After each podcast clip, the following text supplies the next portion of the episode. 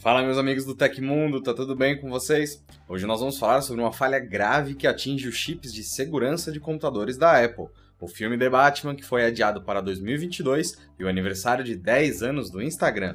Vale lembrar que o Tecmundo está oficialmente no top 10 do prêmio iBest. Então volta aí no link na descrição do episódio e aproveita para compartilhar ele com o geral para dar essa força pra gente. Agora deixa aquele like, se inscreve no canal e fica até o finalzinho para não perder nenhuma notícia aqui comigo.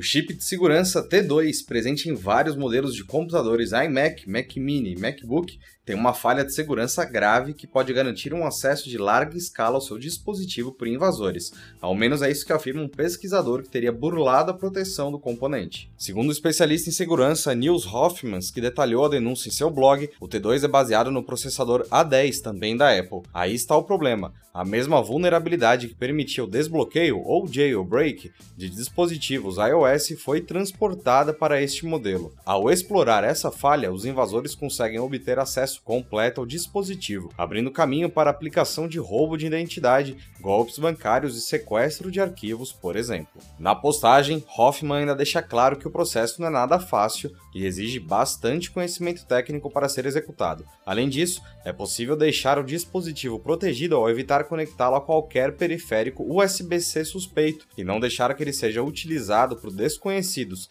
já que a invasão só ocorre a partir da conexão física. O CEP-OS fica na memória memória de leitura do dispositivo. Só que isso também possui uma desvantagem, pois significa que a falha não pode ser sanada por meio de uma instalação de firmware. A Apple foi contatada tanto pela reportagem do Mac Rumors quanto pelo pesquisador, mas ainda não se manifestou sobre esse caso. The Batman, Dune e Matrix tiveram as datas de lançamento alteradas pela Warner Bros., mais uma vez, isso tudo foi motivado pela pandemia da Covid-19 e o fechamento dos cinemas. Em destaque está o The Batman, e o filme do herói da DC Comics foi adiado para 22 de março de 2022. Anteriormente, a aventura estrelada por Robert Pattinson estava prevista para chegar aos cinemas no dia 1 de outubro de 2021. Entretanto, a surpresa fica para a estreia antecipada de Matrix 4, Agora o filme, estrelado por Ken Reeves e Carrie Ann Moss, está agendado para 22 de dezembro de 2021. Anteriormente, ele tinha sido anunciado para 1 de abril de 2022. Além de The Batman, outras produções inspiradas nas HQs da DC Comics tiveram novas datas de lançamento reveladas. Desta forma, The Flash ficou agendado para novembro de 2022, enquanto Shazam 2 vai estrear em junho de 2023. O Instagram nasceu oficialmente em 6 de outubro de 2010, quando a primeira versão da plataforma de compartilhamento de fotos com uma variedade de filtros foi lançada no iOS. Para celebrar o aniversário de 10 anos, a companhia preparou diversas surpresas e a primeira delas já está no ar. Trata-se da possibilidade de personalizar o ícone do aplicativo do Instagram no Android e no iOS. Entre as opções estão as variações coloridas do símbolo atual e as logos antigas da companhia, quando a câmera lembrava bastante uma Polaroid. Para ativar o easter egg é preciso acessar o menu de configurações do aplicativo e deslizar a tela até o fim. Em seguida, ao retornar para o início, alguns emojis surgem e revelam a surpresa. O tweet que você está vendo aí mostra como o recurso pode ser encontrado. Por enquanto, nem todos os aparelhos receberam a atualização, mas isso deve acontecer ao longo do dia, então se você quiser mudar o ícone, espera mais um pouquinho.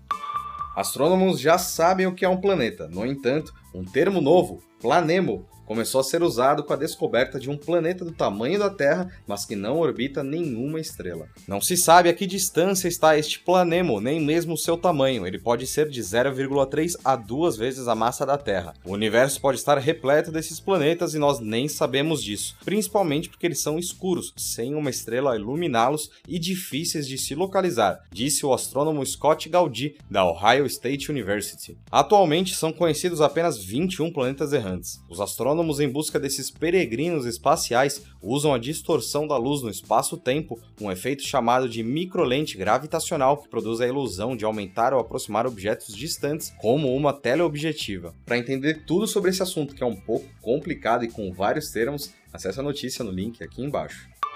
Os brasileiros estão cada vez mais adeptos dos pagamentos de QR Code. De acordo com a pesquisa Panorama Mobile Time, cerca de 48% das pessoas do nosso país com smartphone e internet já realizaram uma transação financeira com a tecnologia. A pesquisa indicou um crescimento de 35% para 48% no uso dos pagamentos via QR Code durante os últimos seis meses. Desde março, o país está sendo afetado pelo coronavírus, o que estimulou o uso de meios com menos contato físico. Durante o mesmo período, os pagamentos com aproximação também cresceram. De acordo com o um estudo, o uso de NFC para realizar pagamentos subiu de 23% para 33% nos últimos seis meses. O uso de QR Code de pagamentos via aproximação é mais comum entre classes mais altas, de acordo com o estudo. Além disso, em ambos os casos, o iOS ganha destaque como a plataforma mais utilizada nas transações. O sistema da Apple chega a ter quase 20% de vantagem em relação ao Android na adoção dos códigos QR.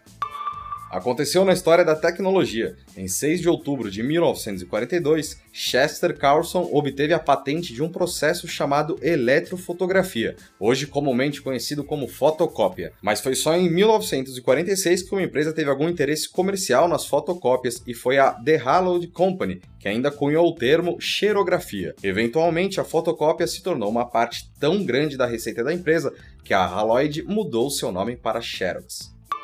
E essas foram as notícias do Hoje no Tecmundo dessa terça-feira. O programa vai ao ar de segunda a sexta, sempre no fim do dia. Os links e tempos de todas as notícias que a gente deu aqui estão no comentário fixado no YouTube e na descrição do episódio nas plataformas de áudio. Quem quiser assinar o programa como podcast, os links estão na descrição desse vídeo. Aqui quem fala é o Felipe Paião e amanhã tem mais. Ah, você pode me encontrar lá no Twitter pelo arroba Felipe Paião. Espero que vocês continuem seguindo as recomendações da Organização Mundial da Saúde. Um abração e até amanhã.